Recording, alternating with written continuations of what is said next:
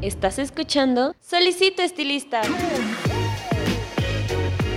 Un podcast creado por Alto Peinado. Un espacio donde se cortarán y peinarán ideas de belleza. Bienvenido. Pase y tome asiento.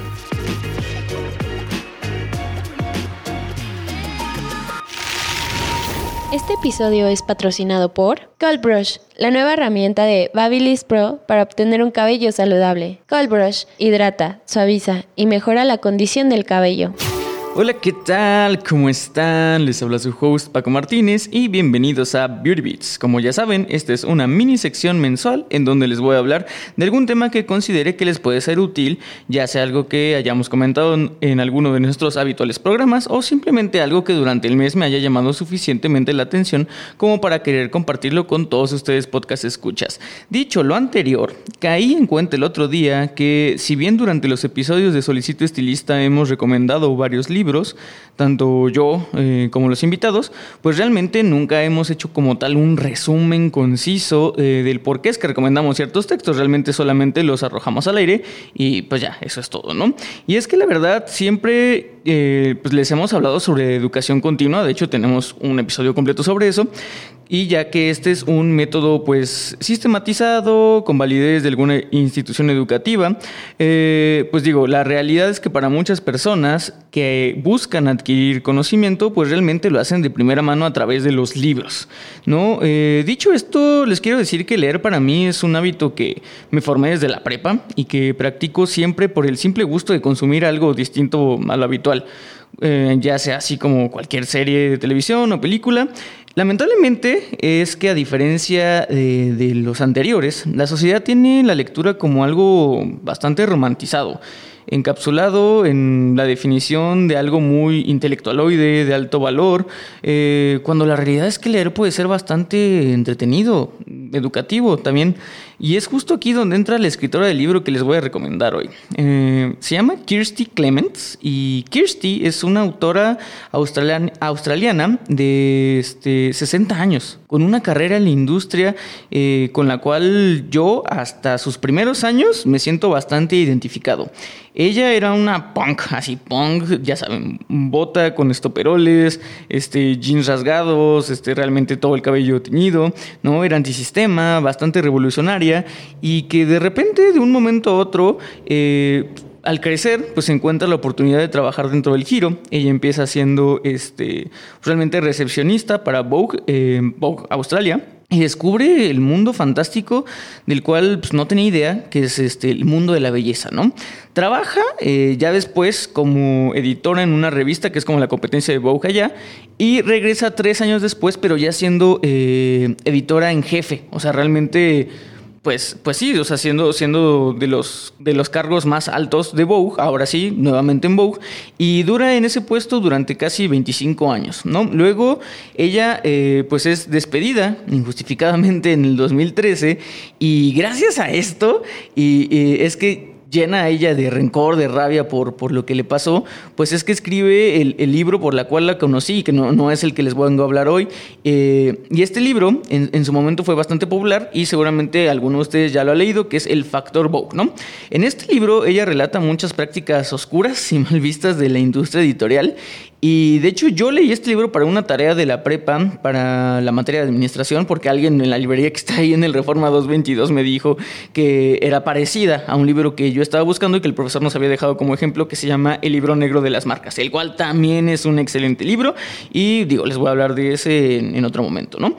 Eh, pero bueno, eh, regresando con Christine, eh, me parece fenomenal que alguien que buscaba identidad a través de la subcultura punk se haya encontrado una vocación en la moda. Y no solo eso, sino que fue hasta después que su carrera terminara y se echara por la borda que haya encontrado su misión de vida. Y es que ella ya aquí se convierte en escritora y cronista de moda, ¿no? Pero desde un punto de vista pues bastante humano, desde alguien que realmente no solamente vivió por la moda y para la moda, sino que eh, nunca dejó de, ser esta parte humana y, carismática, ¿no? Ella tiene otros libros que hasta donde sé también les fue muy bien, pero estos no los he leído. El que sí leí y el del que vamos a hablar y que les voy a recomendar hoy es justamente su libro más nuevo, que se llama eh, en español ¿Por qué compré eso? Errores del Fashion y Lecciones de Vida.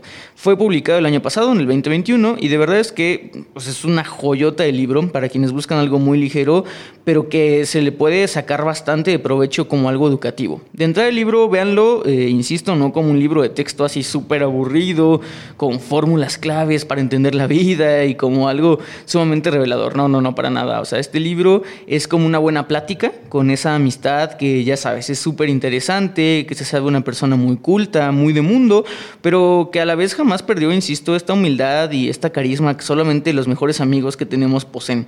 La verdad es que fue muy gratificante y divertido leer a Christie porque no es la clásica sabelotodo de moda que te pretende presumir con datos inútiles sobre las pasarelas más recientes de Milán.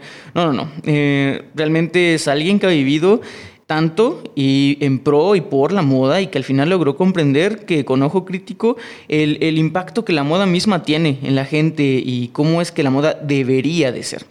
Sin embargo, aquí una pequeña nota, sí tengo que advertirles o decirles que para que realmente eh, disfruten de este libro, yo al menos sí me tuve que convertir en un lector bastante activo. ¿A qué me refiero con ser un lector activo? Pues que no solamente tenías que leer por leer, sino también si, si Christie en algún momento está hablando de, de alguien en específico, de alguna marca que sobre todo eh, aquí en México tal vez yo no conocía, que por lo que veo ella tiene pues mucho esta cultura del, del, de la alta costura, de, del, fashion muy de lujo, no sé, francés, europea, pues sí tenía que eh, sacar mi celular y echarle una googleadita, ¿no? Una búsqueda rápida pues para poder comprender realmente el texto, ¿no? Que digo, esto para nada influyó en, en, la experiencia de leerlo, no se me hizo tedioso, a mí me gustó y realmente aprendí aún más, ¿no? Que eso es lo, lo fantástico de los libros, que pues realmente te van enseñando, no te llevan de la mano, ¿no? Sino uno, uno mismo va aprendiendo lo que quiera, ¿no? Eh, otra cosa que el libro hace de manera exquisita es siempre darte a entender de que quien lo escribe es una mujer que, insisto, es eh, una mujer de 60 años y que para nada tiene una visión retrógrada ni conservadora de la moda. Al contrario, Kirsty hace referencia y uso muchos de, de muchas, muchas palabras que las generaciones más jóvenes y, y, realmente, digo, nunca sientes que es como tu tía chaborruca que, así como decíamos acá en México, ¿no? Eh, que te quiere dar consejos. Realmente sientes eh, su jovialidad a través de su pluma o a través de su texto y que tiene realmente un claro entendimiento de lo que quiere expresar. Intentaré no arruinarles el libro para quien realmente lo quiera leer, pero desde el inicio Kirsty nos habla sobre editar, no usa palabras como editar y, y, y curar y, y, cosas, digo, acrónimos, sobre todo en inglés. Yo lo leí en inglés, pero utiliza eh, ciertos acrónimos que, que, que, la juventud usa y, insisto, no se sienten como algo forzado, se sienten muy orgánico, como que realmente ella los usa en su día a día, ¿no? Pero bueno, hablando sobre editar, eh, una de las primeras secciones con las que, que nos encontramos es el evitar nuestro closet, ¿no? Nos da a entender que nosotros ya tenemos el poder de decidir cómo queremos envejecer, esa es una frase del libro, tenemos que decidir cómo queremos envejecer, cómo queremos vernos al crecer, y está muy bien cambiar de opinión a lo largo de la vida, ¿no? Eh, como muchas veces nos encontramos caminos distintos en nuestro ciclo de la moda, eh, ella habla mucho de los extremos, que hay gente que de un día para otro decide ya no arreglarse, no seguir con las normas, está harta de todas estas como imposiciones convencionales de la sociedad, y sin embargo también hay otro, el otro extremo, ¿no? Hay otro tipo de gente que se va... Eh, de, de, a, la otra, a la otra esquina y en pro de seguir justamente perteneciendo a un grupo de cierta estética, a cierta edad, pues a la primera oportunidad de hacerse alguna intervención quirúrgica, pues se la realizan sin saber realmente el por qué lo hacen, ¿no? Ella misma eh, tiene una sección donde cuenta cómo ella después de una operación del rostro y algunas inyecciones de Botox, una de sus lectoras, pues que ya eran como sus fans, bastante joven, se le acerca para preguntarle sobre los beneficios de esta operación porque ella quería realizarse una y después de darle N cantidad de vueltas al mail, dice que jamás lo envió, porque no se le ocurre ninguna, ¿no? Y de hecho comienza a sentirse ella misma con vergüenza y, decide, pues de hecho, a partir de eso jamás promover cirugías dentro de la revista mientras ella, ella fue editora, ¿no?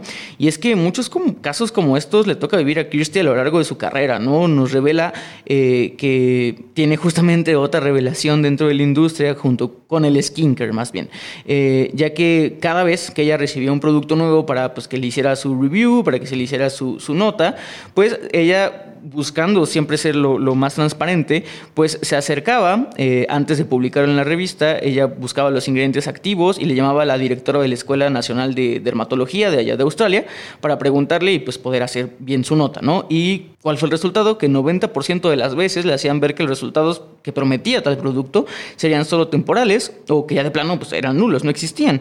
Y es aquí donde nuevamente sale a relucir eh, la pericia y la sabiduría de la escritora, porque nos cuenta que una vez que ella se cansa de todos estos productos milagros, de, todos estos productos que solamente agregaban y agregaban más cosas a la fórmula, pues se encuentra también que la belleza no es solo social, y es algo muy importante, no solo tiene una base científica, sino que también tiene un factor psicológico sumamente fuerte. Ella misma nos dice que aún sabiendo que para conseguir los resultados deseados con su piel a nivel solamente de, cuidado, lo mejor es eh, un buen protector solar, una crema humectante y, y que hay algo increíblemente gratificante en comprar un producto de línea top, ¿no? Es ahí donde se da cuenta que, que si ella solamente quiere irse por la línea de mantenimiento, pues con esas dos cosas que les dije ella lo tiene, ¿no?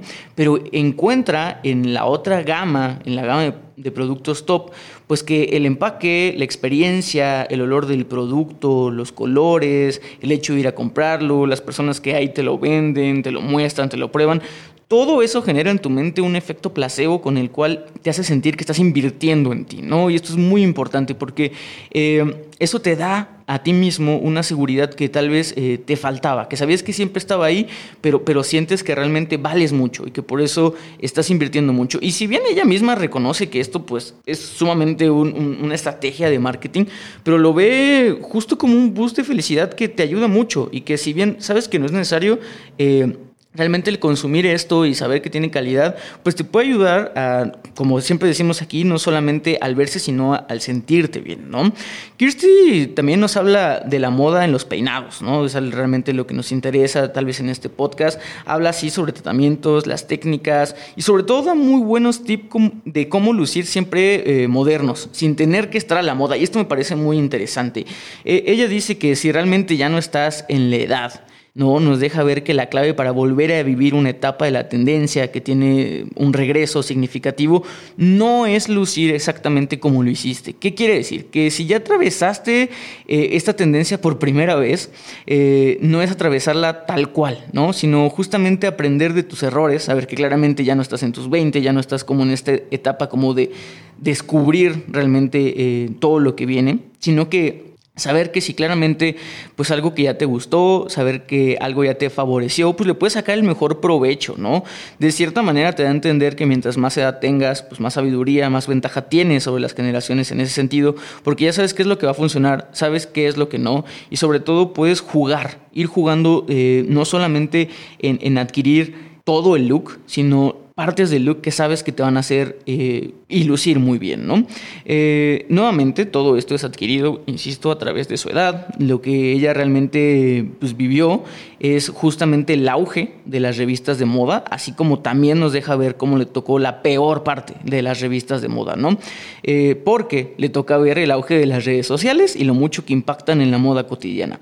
Tiene fuertes comentarios acerca del maquillaje, ciertas técnicas que se pusieron de moda con los años, como el Turing eh, y cómo originalmente esta era una técnica para fotos editoriales, ¿no? Y que obviamente ella sabe que resalta la modelo de una manera espectacular, obviamente bajo una luz controlada, pero ella se le hacía chistoso que en el momento en que se acaba el shooting y la modelo decide irse así tal cual al antro, pues terminaba luciendo 20 años mayor porque la luz cambia, no es controlada y pues hay todo tipo de luces y todo tipo de tonalidades y etcétera, ¿no?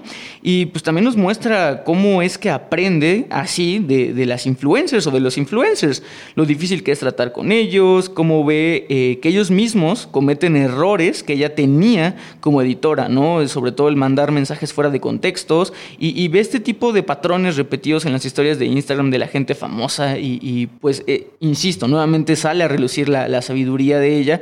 Eh, de querer justamente cambiar la moda, ¿no? Realmente hay muchas cosas que se le pueden aprender al libro. Tienen secciones muy detalladas sobre cómo editar nuestro closet nuevamente, rompe varios mitos con cosas insisto, es, tan, tan exquisita su, manera de, comentar en el libro cosas que son muy de sentido común, ¿no? Que hasta me parecieron risibles. Eso también el libro todo el tiempo eh, nos muestra eh, pues un tono muy amigable, muy, muy, insisto, como de una plática que, se disfruta, ¿no? Y está sumamente divertido, tiene muchos chistes y, y, dentro de estos chistes hay mucho conocimiento, ¿no? O sea, por ejemplo, en mi caso muy particular, siempre he sido una persona que tiende a fluctuar mucho de peso, ¿no? Y ya tiene una sección específica del libro dedicada a toda esa ropa que justamente guardamos con la esperanza de que nos vuelva a quedar, ¿no? Yo creo que todo el mundo hemos hecho esto, ¿no? Guardamos algo que solía quedarnos, que nos gustaba, y lo guardamos para cuando pues, o nuevamente estemos eh, con esa figura, ¿no?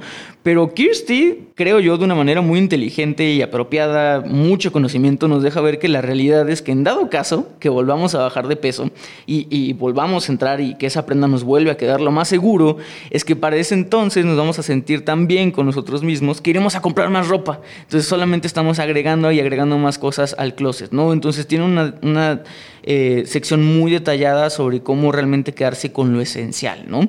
Eh, tiene comentarios sumamente atinados, como, como el anterior, los vemos repetidos, los vemos repetidos a lo largo del texto, con varias secciones, y, ya con eso me gustaría terminar, y creo que me parece algo muy importante nuevamente por el contexto en el que la autora se desenvuelve, y es como la industria de la belleza trata sobre todo a la mujer según su edad, ¿no? Eh, me parece muy importante y me parece, creo que incluso es una sección que, que el tono se vuelve un poco más serio, pero que tiene realmente la boca llena de razón, ¿no?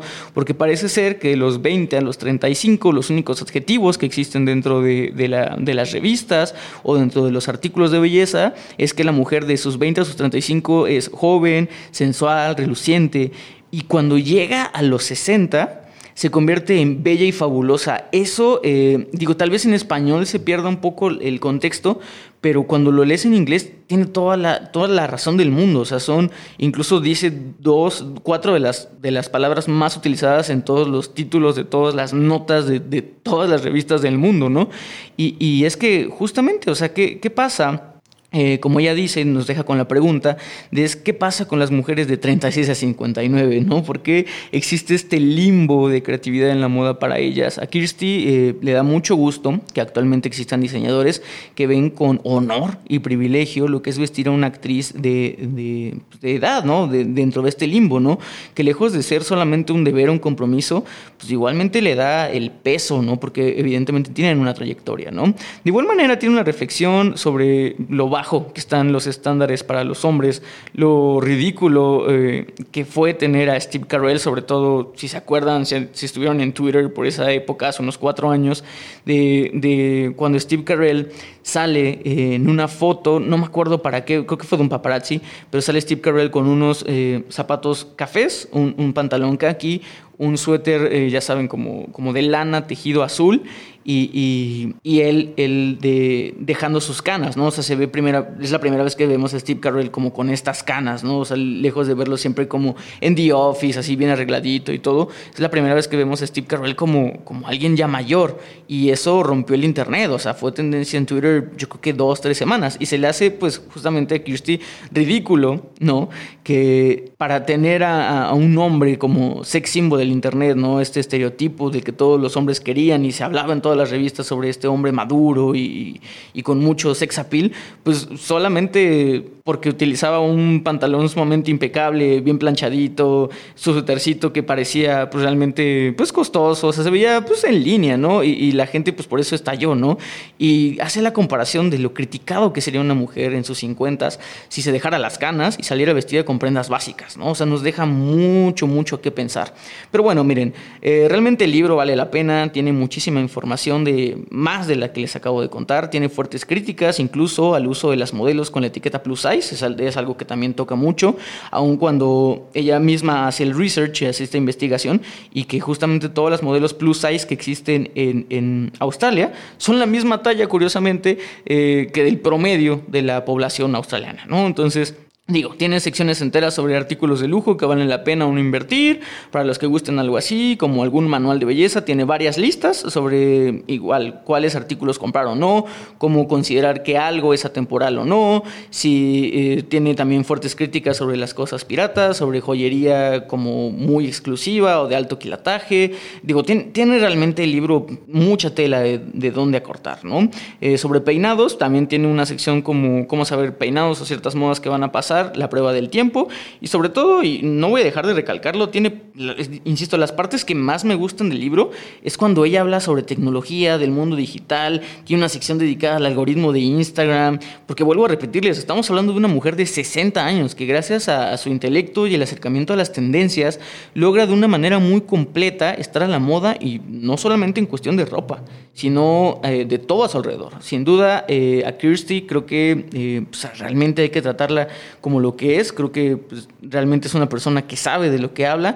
Eh, eh, insisto, realmente creo que el libro, si son de las personas que tienen como muy romantizada la lectura y esperan realmente que, que todo lo que lean se les quede y sea como algo, pues casi, casi eh, como una revelación, ¿no? Pues no les va a gustar. O sea, realmente este libro es como, como un buen chisme, como una buena plática, la cual disfrutas mucho, se les va a pasar muy rápido, es, sumamente ligero, son creo que 300 y pico de páginas, eh, te lo echas rápidamente en una semana y realmente se siente muy a gusto, ¿no? Digo, sin más por agregar, espero que le den una oportunidad al libro, espero que si lo leen dejen los comentarios, así como si quisieran más recomendaciones de libros que haga, pues para ustedes, ¿no? Y pues nada, ya saben, yo fui Paco Martínez, esto fue Beauty Beats, recuerden que la belleza la hacen ustedes, nos vemos la siguiente semana, hasta luego. Esto fue Solicito Estilista, un podcast creado por Alto Peinado.